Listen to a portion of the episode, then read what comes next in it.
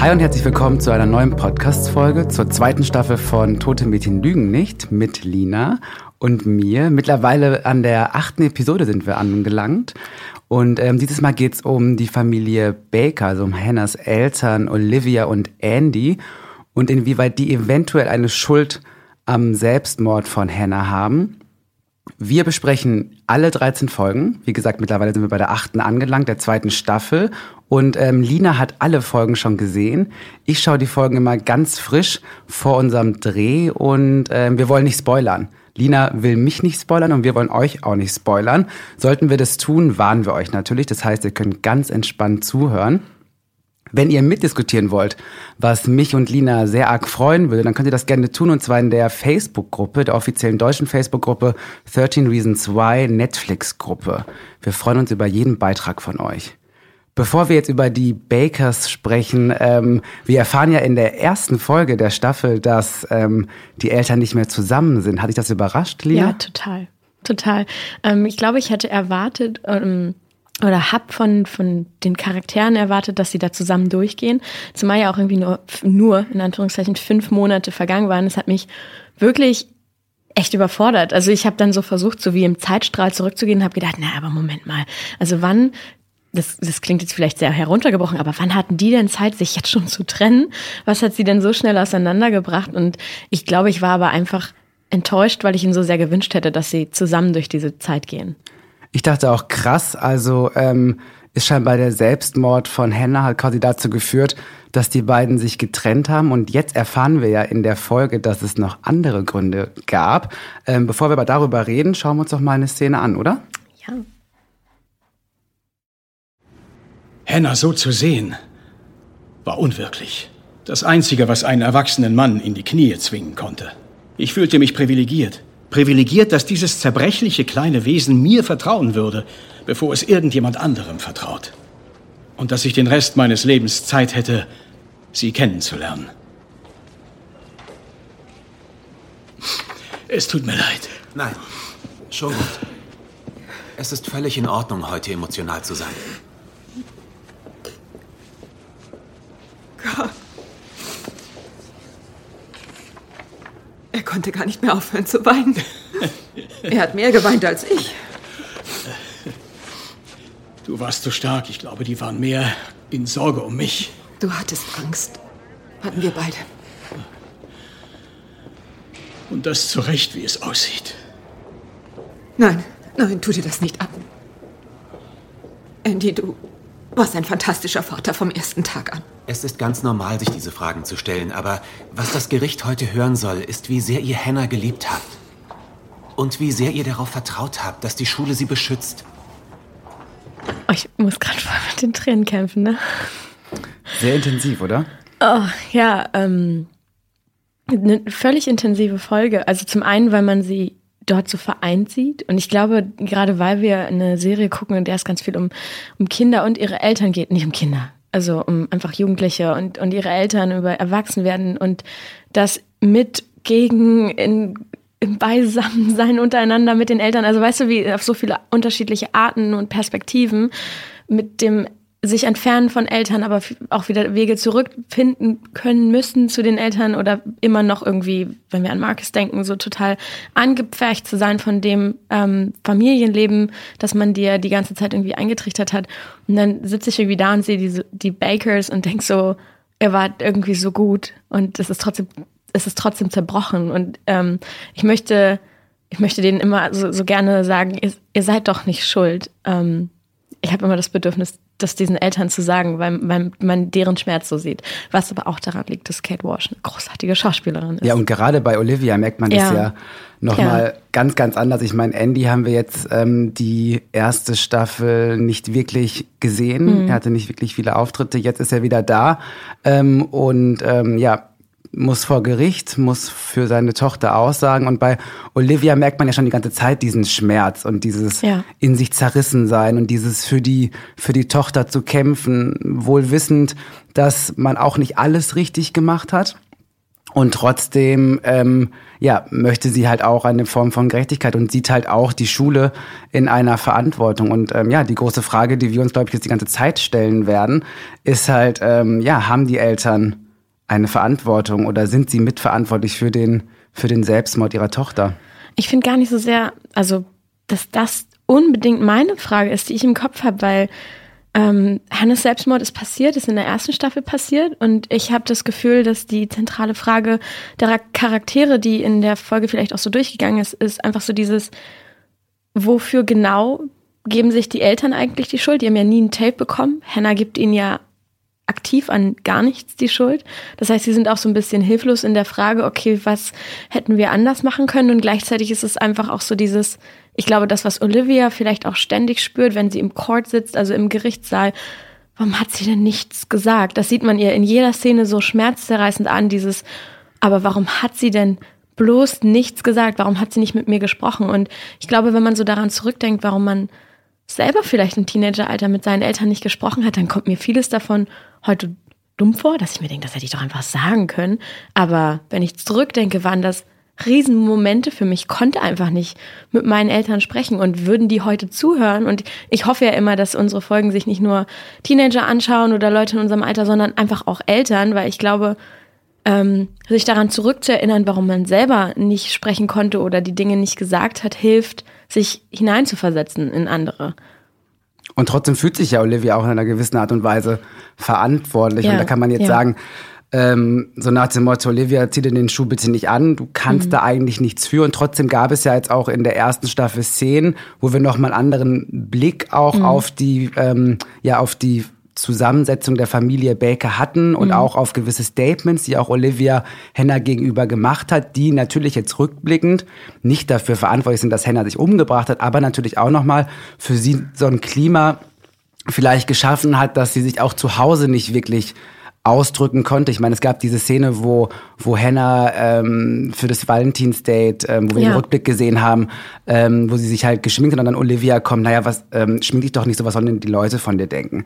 Also auch da hat sie ja auch nochmal so einen so einen Moment bei Hannah, glaube ich, nochmal auch getriggert, von wegen, okay, alle nehmen mich hier irgendwie gar nicht so wahr, wie, wie ich das gerne hätte. Ich bin immer gleich irgendwie dann easy to get, nur weil ich jetzt gerade mich irgendwie schminke. Und natürlich, ähm, Olivia ist in ihrer Mutterrolle eine der letzten Menschen, die ich jetzt persönlich dafür verantwortlich machen möchte, dass Hannah sich umgebracht hat.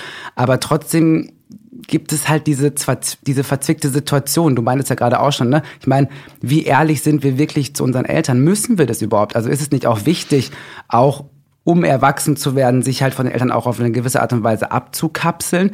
Ich weiß halt noch, als ich so 16 war, also krass, die einzigen Gespräche, die ich mit meiner Mutter hatte, waren Streits. Also wir haben uns einfach ja. nur permanent angeschrien.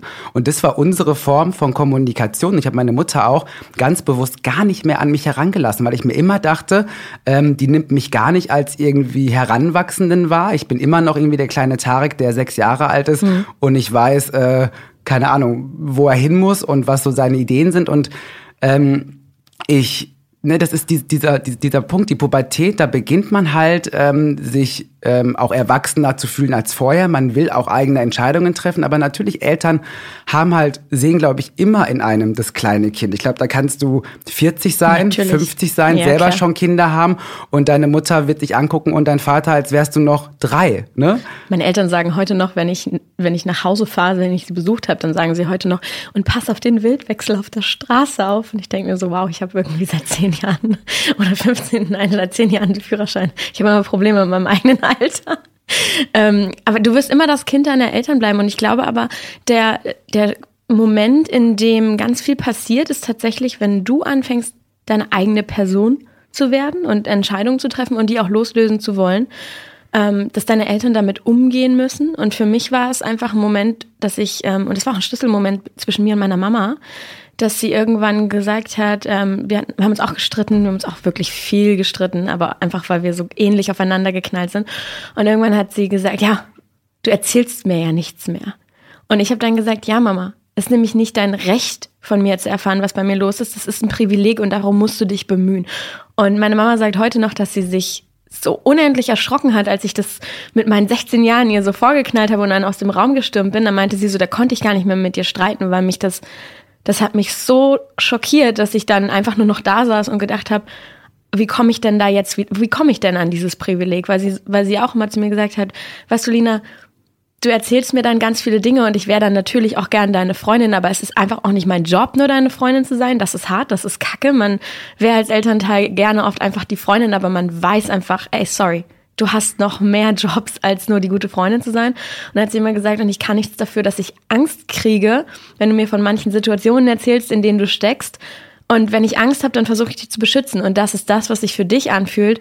Wir bevormunden und irgendwie müssen wir da einen Weg rausfinden. Also meine Mama und ich hatten da echt ein sehr, sehr offenes Gespräch drüber, worüber ich mega dankbar bin und was mir dann immer immer wieder zeigt, auch wenn ich an ganz viele Momente denke, ähm, in denen ich gelogen habe oder in denen ich mich nicht getraut habe, die Wahrheit zu sagen oder in denen ich die Wahrheit nicht sagen wollte, weil ich gedacht habe, na, du verstehst das ja sowieso nicht.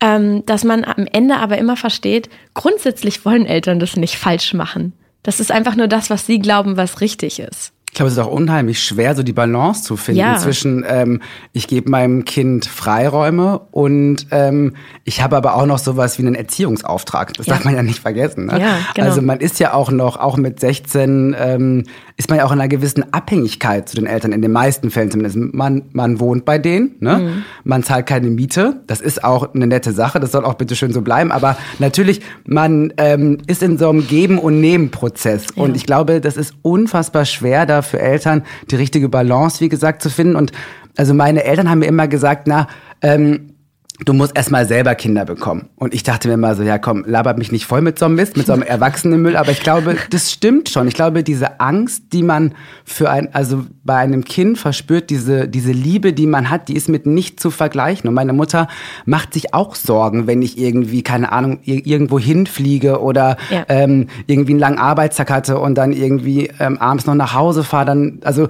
da merkt man ja, das ist so, das ist so eine ganz krass, es ist eine krasse Bindung, die man hat, die, unver, die unvergleichbar ist und dadurch aber auch so eine, ja, so eine krasse Angst und das kann aber einfach auch nerven. Es nervt halt einfach Natürlich. krass, wenn immer diese Ängste kommen. Man denkt sich so, Mama, Papa, ich bin doch schon groß, ja, so nach dem Motto. Denk, so, fahrt euch mal runter. Mhm. Und gleichzeitig denke ich mir dann so, vielleicht breche ich hier gerade echt heftig so eine Elternlanze.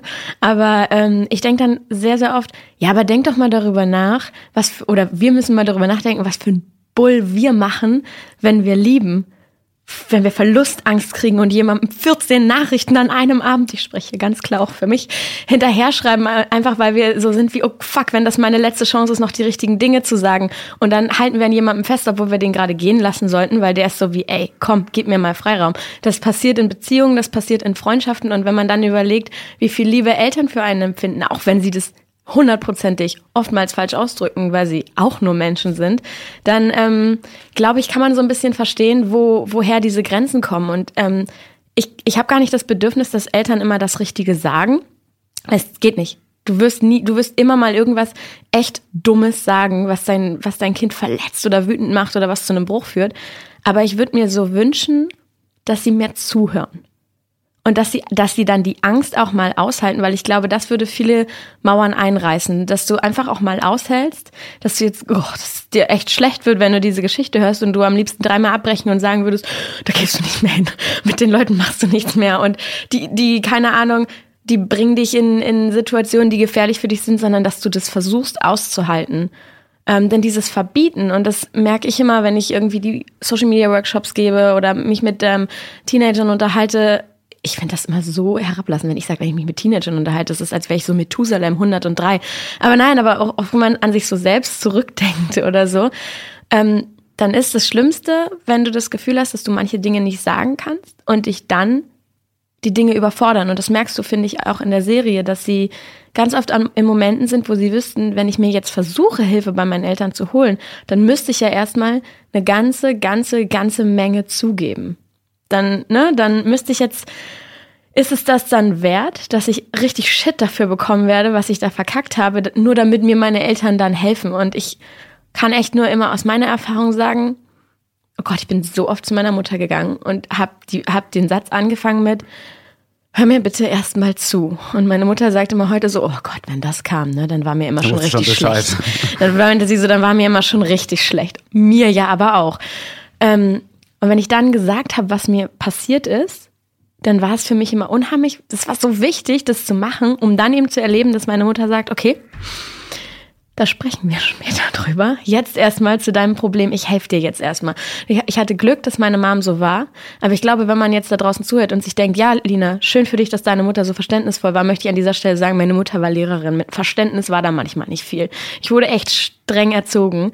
Und manchmal muss man seinen Eltern auch einfach die Chance dazu geben. Und ähm, die Chance dazu geben, dass sie sich in einer Situation, in der man davon ausgeht, dass sie einen eh nicht verstehen, vielleicht doch verstehen ich habe auch ganz oft gemerkt, dass bei den krassesten Sachen, wo mhm. ich gedacht habe, okay, jetzt knallt sie richtig, ja. Oh, ja. jetzt muss ich raus, so nach mhm. dem Motto, jetzt ist Schluss mit äh, Miete umsonst, ähm, dass dann meine Eltern am coolsten reagiert haben. Dass sie dann ja. wirklich gar nicht, also dann auch wirklich gemerkt haben, wie wichtig mir das Ganze war und dass das gerade echt ein krasser Moment war. Also wirklich, wenn so, also wenn es wirklich darum ging, ich überlege gerade, was das für eine Situation zum Beispiel war. Also genau, ich habe es zum Beispiel mal, also macht's bitte nicht nach die Unterschrift meiner Eltern gefälscht. So, weil meine Noten nicht ganz so gut waren. Ich, ja, es tut mir leid. Ich aber, hab das auch gemacht. Aber ich habe es gemacht. So. Und ähm, dann ist es aber rausgekommen. Oh fuck. Ja.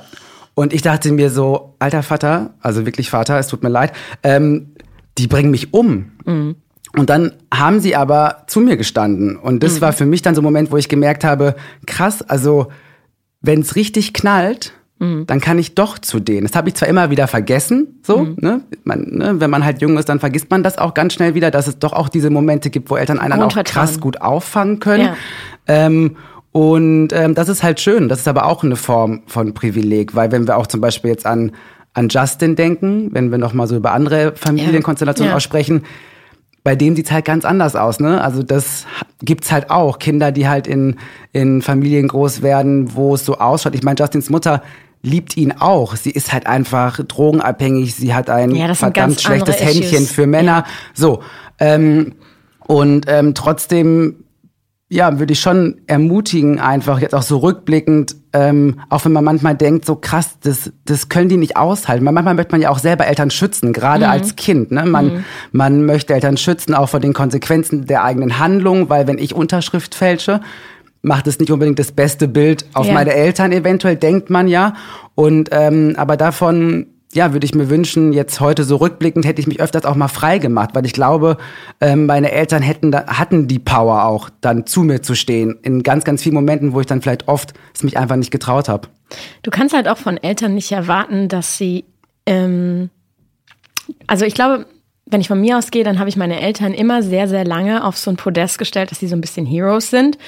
Ähm, nicht nur im positiven Sinne, aber das waren halt die Leute, die wissen, wie es funktioniert. Die haben genervt mit ihrem ewigen Wissen, wie es funktioniert, ne?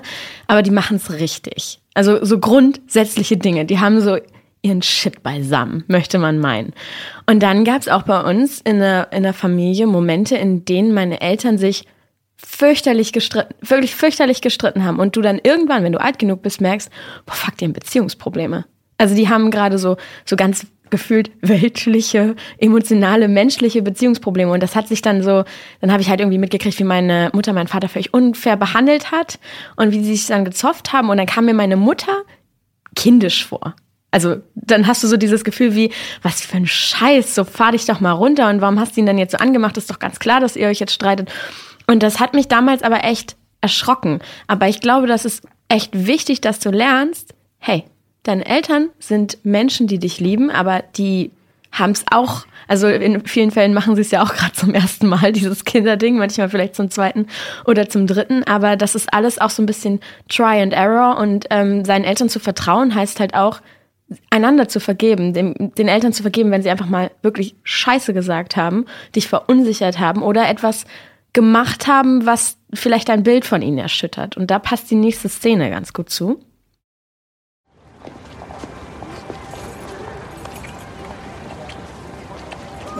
Okay. Ich rufe dich nachher an.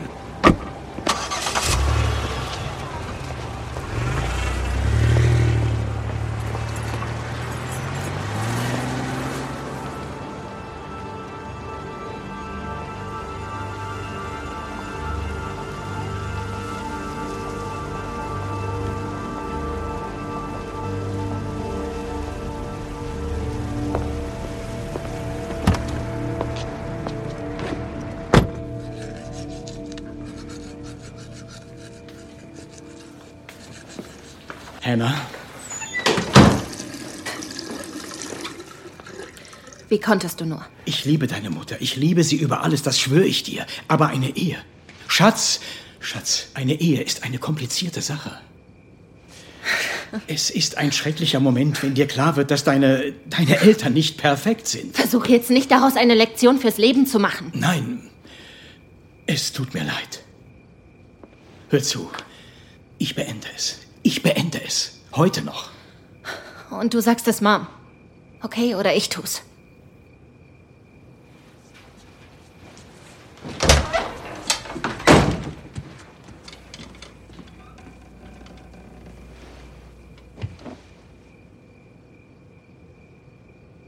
Ich habe meiner Frau sofort von Valerie erzählt. Wir konnten das klären und, und von da an war es kein Problem mehr. Hannah wusste das. Ich glaube, das ist ein krasser Moment, wenn du das allererste Mal in deinem Leben das Gefühl hast, dass du mit einer Situation erwachsener umgehst als dein Vater oder deine Mutter. Dass du eine Situation handeln kannst, in der sie überfordert sind. Also das ist, glaube ich, aber auch, also für mich war dieser Moment zwischen Hannah und ihrem Dad so, das war ein Ding, wo er auch gedacht, also wo er auch spürbar gezeigt hat, in seiner Mimik so, wow, okay, wir sind auf Augenhöhe. Und sie backt jetzt nicht down. Also sie, sie setzt sich jetzt nicht irgendwie hin auf den Badezimmer, äh, auf den äh, Wannrand und sagt, ja, Dad, Marriage, darüber weiß ich halt tatsächlich noch nichts. Mhm, ja, stimmt, es ist wohl schwer, sondern sie sagt, oh nein, du machst da jetzt echt keine Lebenslesson draus und du sagst es meiner Mutter, weil ansonsten mache ich das. Und das ist so, sie ist mit ihm auf krasser Augenhöhe und sie ist bereit für sich und einzustehen und auch für ihre Mutter einzustehen. Und das ist äh, un unendlich mutige Sache von Hannah, die auch hundertprozentig gerade einfach nur geschockt darüber ist, dass ihr Vater sich so so entzaubert hat. Und ich finde nämlich, ist es gar nicht so sehr dieses wie hat Andy die Situation gehandelt, wie hat Hannah die Situation gehandelt, weil ich glaube, sie haben es beide so gut getan, wie sie konnten. Besser, als ich es mir hätte vorstellen können. Also ich habe mich wirklich in Hannah reinversetzt und gedacht, was hätte ich gemacht? Und wenn ich ganz ehrlich bin, ich glaube, ich hätte geschwiegen. Ich glaube, ich hätte nicht die Courage gehabt, mein, meinen Vater darauf anzusprechen. Ich meine, aber sie mussten ja reden, ne? Ja, aber ich mein, kennst ich mein, du das, dass man reden muss und es dann nicht tut? Total. Ich meine, wie viele Sachen ja. behalten wir für uns, ja. wo wir eigentlich ähm, drüber reden sollten? Ich finde halt einfach, also du hast vollkommen recht, also da passiert echt so ein, so ein Switch, ne? Mhm. Also Hannah ist jetzt nicht mehr das kleine Kind, was belehrt wird, sondern Hannah macht jetzt quasi ihrem Vater eine Form von Erziehungsansage. So, du klärst das jetzt mit, mit Mama, sonst ja. mach ich das für dich, ne? Ähm, Umso trauriger, wir erfahren ja, dass er es nicht gemacht hat. Olivia erfährt es ja zum ersten Mal ähm, vor Gericht. Man sieht ja dann auch ihren, ihren Gesichtsausdruck.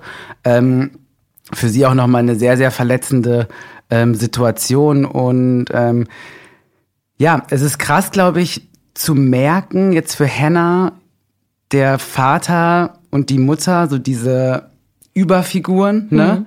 sind halt auch fehlbar. Klar. Sie machen auch nicht alles perfekt. Und das ist, glaube ich, etwas, was man ja spätestens in der Pubertät und danach halt noch mal ganz anders wahrnimmt, weil ich glaube, wenn du wenn du klein bist, bist du ja auch noch mal in einer ganz anderen Abhängigkeit von deinen Eltern ja.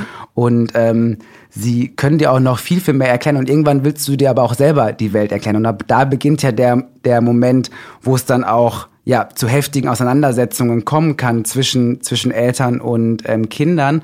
Und ähm, man auch selber merkt, dass ähm, Eltern Fehler machen und dass man aber auch selber manchmal vielleicht auch eine Antwort parat hätte. Ne? Das heißt also, das ist ja das, was ganz relativ selten vorkommt, dass Eltern auch mal Kindern die Chance geben, ihnen was beizubringen, ne? Weil du kannst ja auch durch die Sicht von dem Kind oder von dem Jugendlichen oder auch durch meine Sicht, wenn wenn meine Eltern vielleicht dann auch mal öfters gefragt hätten, ähm, wie siehst du denn Dinge und nicht immer direkt in diesen Elternmodus kommen. Ich nee. erkläre dir das jetzt, weil ich weiß das ja. Ähm, und es ist ja auch überhaupt nicht böse gemeint. Eltern machen das und es ist auch gut, dass Eltern das machen, weil sonst würden Kinder auch nicht lernen. Das ist ja auch so die Form, wie halt Menschen lernen, nämlich dass Eltern ihnen gewisse Dinge oder erwachsene Menschen ihnen gewisse Dinge vormachen, aber aber in ganz, ganz vielen Momenten ähm, haben halt auch, also hat man, wenn man jünger ist, auch noch mal so einen ganz anderen und nicht so einen stark durch Normen und ähm, durch äh, eh schon Zuschreibung geprägten Blick. Das heißt, man kann auch Dinge einfach ehrlicher angehen, ne? Ja. Ehrlicher sagen, so nach dem Motto, okay, warum, warum sagst du es denn der Mama jetzt nicht, ne? Und dann fängt halt an, dann äh, vielleicht die Vaterrolle dann auch so ein bisschen zu bröckeln und man überlegt so, ja, eigentlich stimmt's total. Was ich halt krass finde, ist, ähm, dass Andy ähm, so offen, dass auf der Straße, also die, dieser, dieser Kuss an sich war für mich so, okay, was hast denn du gedacht? Ich meine, ihr seid jetzt nicht irgendwie in New York oder so, es ist ja auch eine relativ kleine Stadt.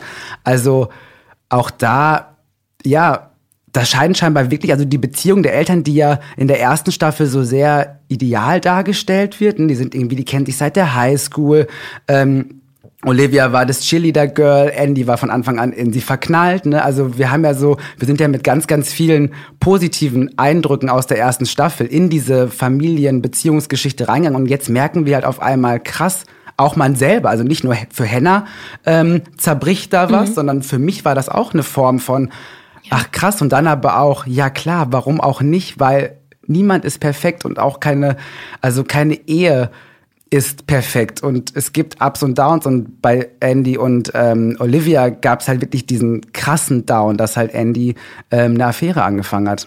Ja, und ähm, du hast gerade gesagt, so dieses Kinder oder, oder Jugendliche oder überhaupt, wenn du das Kind deiner Eltern bist, dass dann immer so eine Frage-Antwort-Situation ja auch so ein bisschen besteht. Und ich glaube, ähm, dass der Switch super anstrengend ist, dass du, du kommst halt irgendwann ähm, an einen Punkt, wo du nicht mehr nur fragst und deine Eltern haben eine Antwort für dich und du fragst etwas und du, deine Eltern haben eine Antwort für dich, sondern irgendwann haben sie dir und das ist, vielleicht kann, können auch Eltern das von der Situation mal betrachten, dass das was Gutes ist, dass du irgendwann hast du diese ganzen Tools bekommen von denen und dann fängst du an, sie zu benutzen und deine Persönlichkeit auszubilden. Das ist in der Hinsicht anstrengender, weil auf einmal nicht mehr Frage-Antwort gespielt wird, sondern zwei Meinungen miteinander kollidieren. Du hast ja nicht mehr einfach nur eine Frage und dann nimmst du an, was dir gesagt wird, sondern nein, nein, nein, du hast auch schon Tools, um deine eigene Meinung zu bilden und die kollidiert dann mit denen deiner Eltern. Und ähm, bei mir war das zum Beispiel so, dass meine Mutter irgendwann gesagt hat, naja, es tut mir, es tut mir halt weh, dass du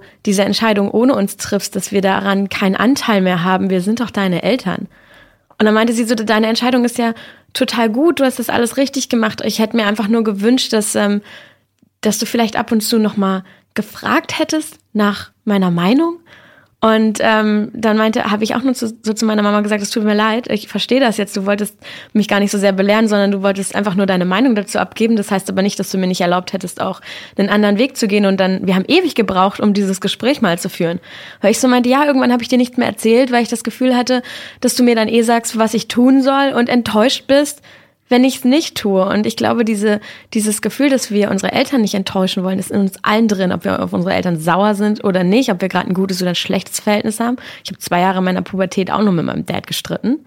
Aber dieses, dieses Grundbedürfnis, dass du deine Eltern stolz auf dich machst, das, davon sind wir ja alle irgendwie getriggert. Und darum erzählen wir ihnen dann halt einfach manche Dinge nicht, weil wir wissen, sie haben dazu eine andere Meinung als wir, aber wir wollen ja trotzdem unser Ding machen. Und dann nimmt man einmal so diesen Enttäuschungsfaktor ja auch so ein, so ein bisschen schon raus. Und ich glaube, das ist halt, es ist anstrengend, weil dann auf einmal ist es nicht nur Eltern-Kind, sondern es ist auch eine Beziehungsarbeit zueinander, die man miteinander führen muss. Dass man auch mal versteht, dass man unterschiedlicher Meinung ist, aber sich trotzdem noch liebt.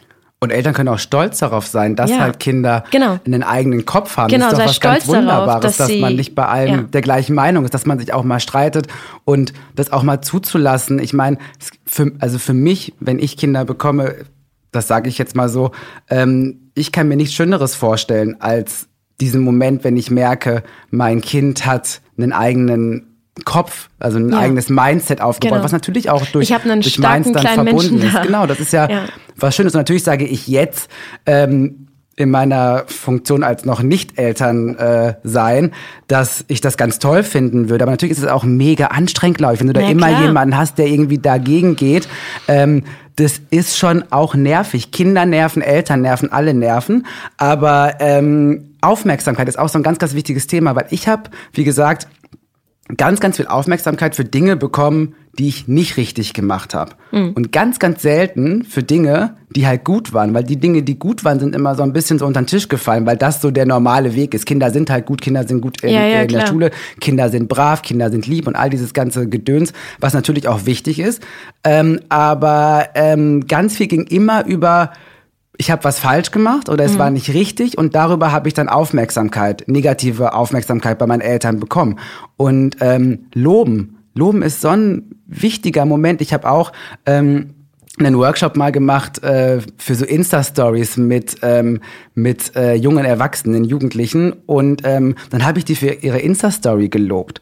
Und die haben, die haben so strahlende Augen bekommen, wo ich echt gemerkt habe, krass, Es euch macht was mit loben echt wenige Leute. Und ich meine, das Lob war ernst gemeint, also es Ja. war jetzt nicht ein gespieltes Ding. Aber ich habe wirklich gemerkt, ähm, dann habe ich es aber auch bewusst auch noch öfters gemacht, Dinge, wo ich vielleicht sonst eher gesagt hätte, Nicker und ist gut, weil ist ja auch gut, habe ich dann einfach noch mal stärker irgendwie in den Fokus genommen und das macht was mit mit mit den Leuten, wenn sie einfach gelobt haben und, das, und ich fand so krass, ich habe echt gemerkt, scheinbar gibt es wenige Leute, die euch für nicen Scheiß loben. Ja, wenn, also genau die, dieses, dieses, äh, dass du, dass du lobst und dass du auch zeigst, dass das Vertrauen, was m, du gerade äh, entgegengegeben bekommen hast, also dass du, dass du merkst, dass das Vertrauen, was du bekommen hast, ähm, dass das für dich auch was wert ist. Dass du, weißt du, ist selbst wenn du jetzt zum Beispiel als, als äh, Elternteil spürst, oh fuck, ähm, in, das, ich möchte sie jetzt retten oder ich bin gerade sauer auf die Situation oder das geht in eine Richtung, da möchte ich gar nicht, dass du dich dahin entwickelst, dass du darfst es einfach nicht so sehr kaputt machen und gleichzeitig ist es aber auch so, wenn also mein persönliches Beispiel wäre dazu, ich habe meiner Mutter, als ich irgendwie 16 war, von einem krassen Liebeskummer erzählt. So, ich habe ihr, ich habe geheult und ich habe beim Frühstück geheult. Ich war, ich sah den ganzen Tag verheult aus und irgendwann hat sie halt, aber fast eher schon meiner Meinung nach so viel zu hart gesagt. Ja, warum plärst du denn? Also so unser Dialekt, warum flänzt du denn die ganze Zeit? Und dann habe ich nur gesagt, ja, weil und habe ihr dann die Geschichte erzählt. Ja, wir haben uns getrennt und er will nicht mehr und keine Ahnung und und meine Mama hat mich angeguckt und hat gesagt, ja, deswegen wirst du ja wohl nicht heulen. Das ist nicht der erste und das ist auch nicht der letzte. Und du, du bist Lina Malong und ganz ehrlich und hat mich dann versucht zu empowern. Aber in dem Moment hat sich das angeführt wie eine Malong heult nicht. Und alles, was ich wollte, war aber heulen. Und ähm, ich habe mich dann so zurückgezogen, weil sie mir das Gefühl gegeben hat, dass wenn ich jetzt noch weiter traurig darüber bin, dann ist sie auch wieder enttäuscht. Weil sie, sie hat mir doch gerade gesagt, dass ich stark sein soll. Das war so wie du hast mir dein Problem erzählt, ich habe dir die Lösung gegeben, ja, und wenn du jetzt die Lösung nicht annimmst, dann hast du selber Schuld. Sie war quasi fast noch sauer, dass ich weiter dann mit ihm Kontakt hatte, dass ich weiter mit ihm ähm, zusammen sein wollte, als er wieder mein Freund war und so weiter. Ich hatte das immer das Gefühl, ich habe meine Mutter grundsätzlich enttäuscht weil, weil sie ja auch es äh, so viel besser kann, schon seit Jahren mit meinem Vater verheiratet ist und so weiter. Und ich sie auch als starke Frau natürlich empfinde. Und dann habe ich jetzt, so mit 25, 26, nochmal zehn Jahre später, ich habe ihr sonst nie wieder so richtig, also ich habe jetzt mit wem ich zusammen war, aber ne, wir haben nie über Liebeskummer gesprochen. Und dann habe ich es nochmal gemacht und wir saßen dann irgendwie so beieinander und darum meine ich, dass es bei uns echt spät passiert. Bei anderen passiert es vielleicht echt schon so mit 18, 19. Und ich habe dann geheult und habe gesagt, ich, es tut mir leid, ich weiß, du willst, dass ich stark sein kann. Und dann hat sie halt nur gesagt, nee, weißt du, wie es mir ging? Und hat mir eine Geschichte von sich erzählt. Und dann habe ich gesagt, Mama, warum hast du mir das eigentlich erst jetzt erzählt? Du hast immer so getan, als müsste ich stärker sein als alle anderen, weil ich bin doch, ich bin noch tough und gerade raus und ich habe doch eine Meinung und ich werde mich doch jetzt nicht von einem Boy so fertig machen lassen. Und dann meinte sie so, ich weiß nicht, warum ich dir, dir das nie erzählt habe. Ich wusste nicht, dass äh, dir das irgendwie was bedeutet. Aber es hätte so viel bedeutet. Also einfach so dieses, dass man, dass es auch gut ist, wenn man sich auf die, auf die Ebene runterholt, wenn der Moment dafür der richtige ist, ne? Dass man nicht noch mehr Tools in jemanden reindrücken will, wie Stärke oder Mut oder oder ähm, ja Feminism an der Stelle, sondern sagt, du, ich habe auch gestruggelt. Das ist nur menschlich, das passiert auch mir, weißt du? Das war für mich einer der wichtigsten Punkte und seitdem ist zum Beispiel das Verhältnis zu meiner Mama auch einfach so so eng geworden, einfach weil ich weiß, dass sie mittlerweile anerkennt, dass sie auch struggelt. Ich muss gerade daran denken, wahrscheinlich haben unsere Eltern genau dieselben Gespräche auch mit ihren Freunden, Freundinnen geführt, Ja. ne? Und dann Ja. wird man Eltern und ich sag jetzt so, ja, ich würde es bei meinen Kindern so und so machen. Ähm, und wahrscheinlich haben sie das auch gedacht. Ich glaube, diese Eltern-Kind-Beziehung ist so eine besondere. Und natürlich möchten Kinder, wenn sie selber Kinder bekommen, nicht die sogenannten Fehler der Eltern wiederholen, aber irgendwie tut man es halt doch, weil man ist halt auch nicht perfekt. Es gibt nicht die, die perfekten Eltern und schon gar nicht die perfekten Kinder. Das heißt, ähm, wichtig ist, glaube ich, echt, dass man darüber spricht. Ne? Ich meine, du hast dich dann deiner Mutter geöffnet. Mhm. Das war für dich ein ähm, besonderer Moment, auch wenn er dann vielleicht zehn Jahre später kam als ja. bei anderen, aber er kam ja, ne? Ja, ich habe das Gefühl, so einen ähnlichen Moment, wie, wie zum Beispiel meine Mom und ich, haben Mrs. Baker und Jessica, in dem sie irgendwie feststellen, ab einem gewissen Alter ist es nicht irgendwie mehr die Freundin meiner Tochter und das ist die Mutter meiner Freundin, sondern das sind zum Beispiel zwei Frauen, ähm, die Erfahrungen gemacht haben und ähm, einander zuhören einander zuhören und miteinander sprechen. Und wir können uns ja die Szene mal angucken.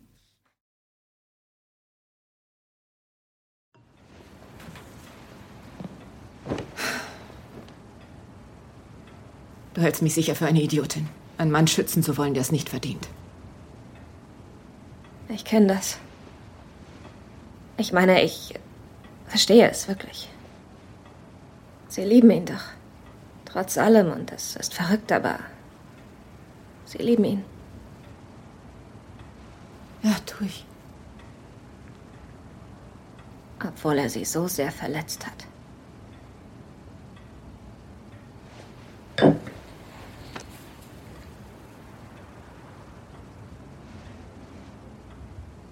Du, Jessica, wenn es etwas gibt, worüber du irgendwann mal reden willst, Manchmal denke ich, wenn Hannah zu mir gekommen wäre, dann wäre es vielleicht anders gewesen. Vielleicht war es zu schmerzhaft für sie, darüber zu sprechen. Vielleicht hat sie geschwiegen, um sich selbst zu schützen. Ich bin nicht gut in sowas. Je mehr ich darüber nachdenke. Sie war echt mutig. Oh, aber wir beide wissen doch, es hat nicht funktioniert. Alles zu schlucken ist nicht mutig. Sich dem Schmerz zu stellen. Das erfordert Mut. Es ist okay, ihn rauszulassen.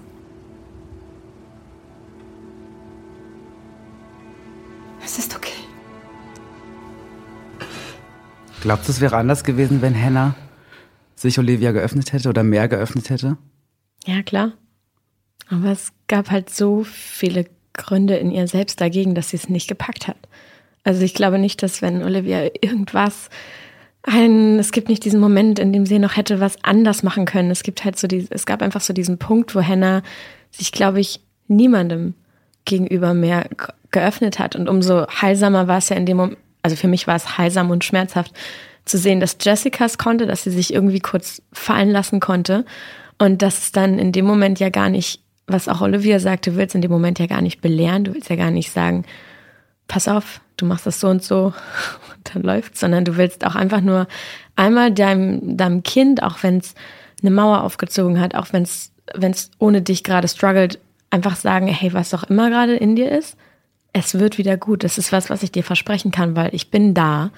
Und ähm, wenn du fällst und fällst und fällst, wir sind da. Und ich glaube, das ist was, was man seinen Kindern und den Menschen, den man, die man liebt, einfach sagen muss. Es ist nicht, nicht so dieses, du weißt doch, dass wir dich lieb haben. Nein, einfach, wir lieben dich und wir lassen dich nicht fallen. Und ähm, dieses Vertrauen aufzubauen, dass man, auch wenn etwas Schlimmes, Schreckliches passiert ist, vor dem man sich unendlich vielleicht auch schämt oder so, ne?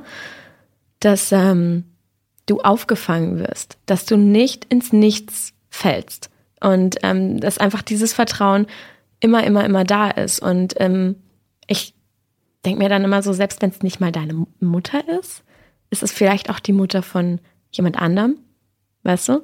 Also ich zum Beispiel habe oftmals damals, als ich 15, 16 war, Dinge zu Hause nicht erzählen können, aber meine Mama hatte eine beste Freundin und dann bin ich zu der gegangen und habe der das erzählt. Die war nämlich auch ähm, im Alter natürlich dann meine Mom. Das heißt, sie war älter und sie wusste Dinge und ich wusste so, okay, die hat vielleicht echt Antworten. Aber sie begegnet mir eben nicht als Mutter, sondern sie kann mir, weil es geht einfacher, mehr als Freundin ähm, begegnen. Und sie hört mir auf Augenhöhe zu und ne, wir sprechen da miteinander und ich bin unendlich dankbar, dass sie ähm, damals da war. Rückblickend betrachtet weiß ich übrigens, dass sie meiner Mutter immer erzählt hat, was mit mir los ist. Ups. Was aber gut war. Also es war gut, dass die das nie aufgebrochen haben. Dass, ne, dass meine Mutter dann nie so richtig ähm, ja, am, am Ende dann gesagt hat, ja, was hast du der, also, ne, ich weiß doch längst, was los ist oder so, aber es war einfach so dieses, ich hatte einen sicheren Ort bei jemandem, bei dem ich sprechen konnte und meine Eltern hätten gewusst, wenn ich wirklich, wirklich, wirklich in Deep Trouble bin. Für mich ist das auf jeden Fall auch ein Schlüsselmoment, weil ähm, Jessica mhm. hätte sich wahrscheinlich ihrer eigenen Mutter ja. nicht so öffnen ja. können. Sie hätte nicht dieses, dieses Gespräch führen können, ähm, was jetzt Olivia und ähm, sie geführt haben. Das heißt, das zeigt halt auch wieder, ne, Mutter-Kind, Vater-Kind-Beziehungen sind manchmal durch so viele Dinge beeinflusst, dass man sich dann, warum auch immer, nicht traut, gewisse Dinge einfach zu sagen, weil man vielleicht Angst hat, dass man die Eltern verletzt oder dass die Eltern auf einmal in einem schlechten Bild dastehen. Ne? Es gibt zahlreiche, und da haben wir auch schon gerade drüber gesprochen. Aber es gibt ja auch andere erwachsene oder nicht erwachsene Menschen im, im sozialen Umfeld dann vielleicht, sei es die Patentante, der, der, der, mhm. der Patenonkel, die Nachbarin oder ähm, die Oma, Oma ja. und Opas können auch so eine Funktion, finde ich, einnehmen, weil man, weil man ja zu, zu denen dann auch nochmal eine ganz andere Bindung hat und dieses, dieses Eltern-Kind-Verhältnis einfach nicht da ist. Und dieses Eltern-Kind-Verhältnis kann halt einfach dazu führen, dass halt gewisse Dinge nicht angesprochen werden. Und deswegen finde ich die Szene, ja, ich, ich finde es schön zu sehen, wie dann Jessica sich dann doch bei Olivia einfach öffnen kann und Dinge, die sie halt zu Hause vielleicht nicht besprechen kann, dann dort einfach zu Wort kommen. Ja, ja. Weil zum Beispiel auch, ähm, wenn du zu Hause mit deinen Eltern über, über Dinge sprichst, dann bleiben sie ja auch. Weißt du? Also dann ähm, bist du damit ja am nächsten Morgen auch wieder konfrontiert und ähm, noch längerfristig und du hast auch so ein bisschen Angst, dass vielleicht deine Eltern dich einschränken, ähm, du hast Angst vor den Konsequenzen. Also das sind ja alles Gründe, die einen davor zurückhalten, ähm, offen zu sein.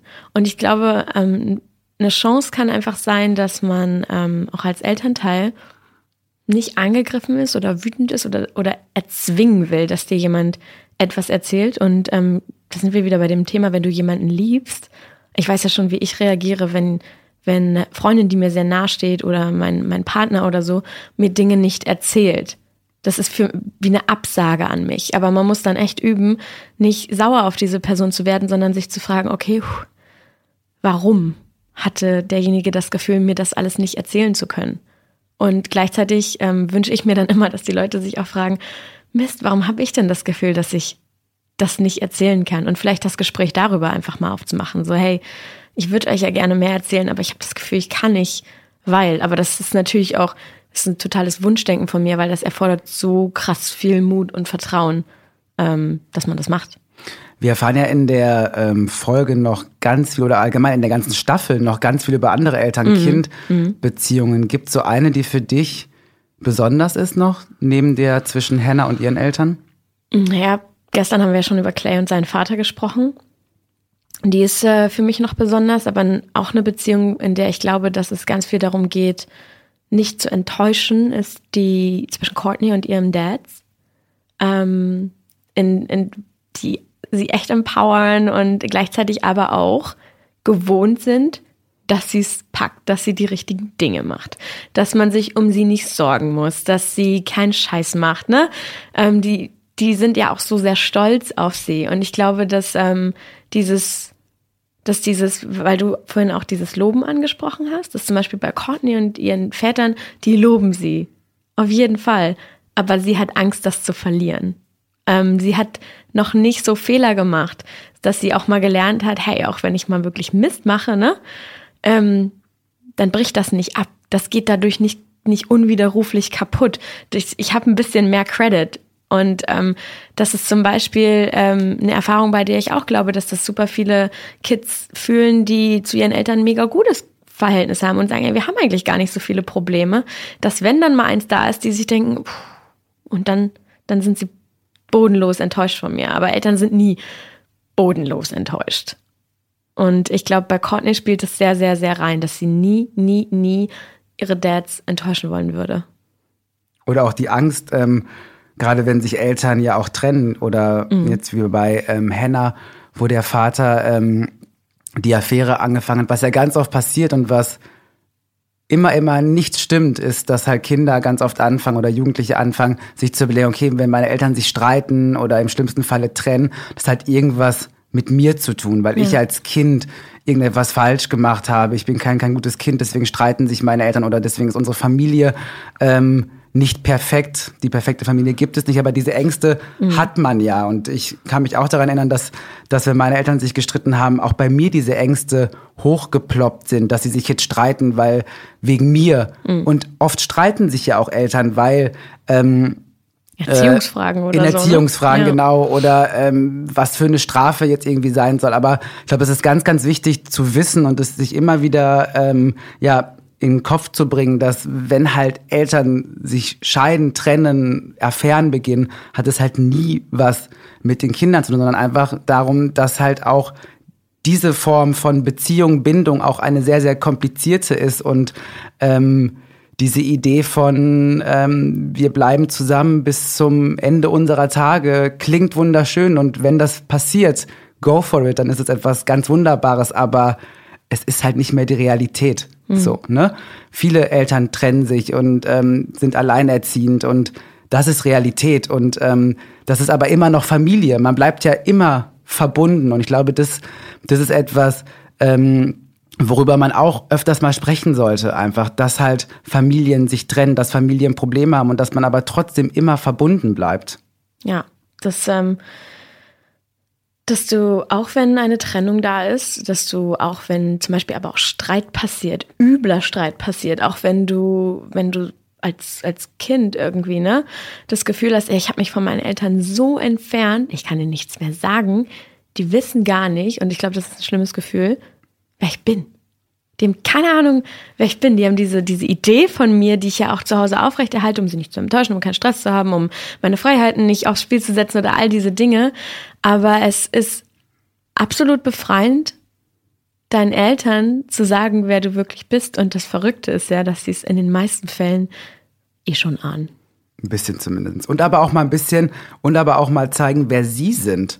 Ja. Weil Eltern spielen auch oft einfach eine Rolle. Ne? Mhm, genau. und, und man weiß dann gar nicht, ähm, natürlich weiß man, wer die eigenen Eltern sind, aber auf einer emotionalen Ebene. Also ich weiß zum Beispiel nicht, was für ein Bockmist mein Vater angestellt hat, als er jung war. Ich glaube, da war auch eine Menge los. Aber das sind natürlich Sachen, über die reden dann Eltern nicht so gerne. Oder ich habe letztens auch ein Gespräch gehabt. Meine Eltern haben mir erzählt, oder meine, meine Mutter, mm, dass ich auch in ähm, LA hätte groß werden können, weil sie ein Visum auch für, für Amerika bekommen haben, damals, als, als sie geflohen sind. Und ich war so, okay, warum weiß ich das nicht, dass mein Leben sich in eine komplett andere Richtung auch hätte entwickeln können. Ne? Und das sind so Momente, ich habe aber auch nie nachgefragt. Das ja, war auch genau. das Ding. Ich habe aber auch nicht gefragt. Das kam halt irgendwie raus, weil, weil ich mal wissen wollte, ob ich schon, schon immer Deutscher bin, wegen meiner Geburtsurkunde, bla bla bla. Ähm, wo ich dann auch erfahren habe, nein, ich war nicht immer deutsch, ich war auch mal eine Zeit lang staatenlos. Das wusste ich zum Beispiel auch nicht. Darüber haben wir auch nie gesprochen aber auch, weil ich nicht nachgefragt habe. Also man erwartet von Eltern, dass sie einen in der kompletten Fülle des eigenen Seins irgendwie erkennen, wahrnehmen, wissen, wie stark, schwach, lustig, traurig man ist öffnet sich aber auch nicht. Und auf der anderen Seite weiß man aber auch so wenig über sie, weil sie sich auch ganz oft nicht öffnen, sondern beide, also die, also Kinder, wir wie unsere Eltern, sind auch ganz stark in diesen Rollen und wir verlassen die dann auch ungern. Und ich glaube, wenn man, wenn man sich da öffnet und, und auch zeigt, hey, pass auf, ich habe auch Scheiße damals gebaut. So. Und aus mir ist auch was geworden. Äh, so nach dem Motto, und du kannst schon auch Scheiße bauen. Pass halt einfach auf, dass es, dass es nicht zu viel wird. Ja. Also Eltern sind nicht dumm. Eltern haben auch Dinge gemacht, auf die sie vielleicht nicht stolz sind. Und deswegen ähm, ja, würde ich mir da halt so, so mehr Ehrlichkeit wünschen, also auch die eigenen Fehler oder, oder die eigene Geschichte auch dann mit dem Kind gemeinsam reflektieren. Hast du das Gefühl, dass die ähm, Bakers den Rest des, des ganzen Falls nach, nach dieser Folge noch zusammen durchstehen können? Ich meine, ich würde es mir natürlich wünschen, weil auch in meiner idealen Vorstellung fände ich es toll, wenn äh, Olivia und Andy ähm, weiterhin zusammen sind. Ich meine, Andy ist halt schon gegangen, mhm. gefühlt. Und das, was ja auch Olivia und ähm, Andy in der zweiten Staffel machen, ist ja auch die Ehe vorspielen, auch vor Gericht, damit halt irgendwie die Jury denkt, dass es eine intakte Familie ist, weil das dann wieder die Chancen erhöhen würde, dass, dass Hannah in einem guten Licht dasteht. Also sie sind halt sehr dabei, eigentlich öffentlich schon Lügen auch über sich mhm. zu erzählen, weil sie Angst haben, dass wenn sie zugeben würden, dass die Ehe quasi ähm, gescheitert ist, dass das dann wie ein schlechtes Licht auf Hannah werfen mhm. könnte. Deswegen diese ganze Olivia Andy Nummer ist sowas von verzwickt und wie ich finde schon auswegslos. Also ich glaube nicht, dass es ein Happy End nee. für die beiden geben wird. Nee, das stimmt.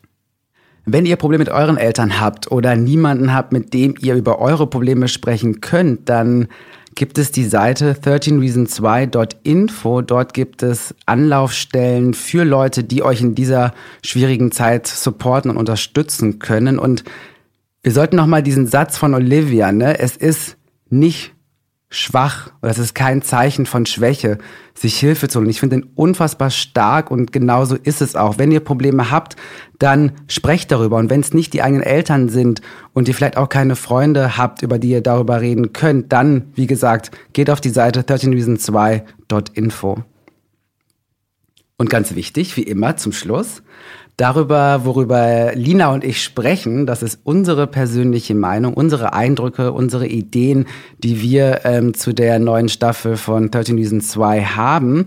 Das heißt aber auch, dass die Haltung und Meinung von Netflix eine andere sein kann. Und wir sind ja keine allwissenden Experten, Lina und ich, auch wenn wir uns ziemlich gut auskennen.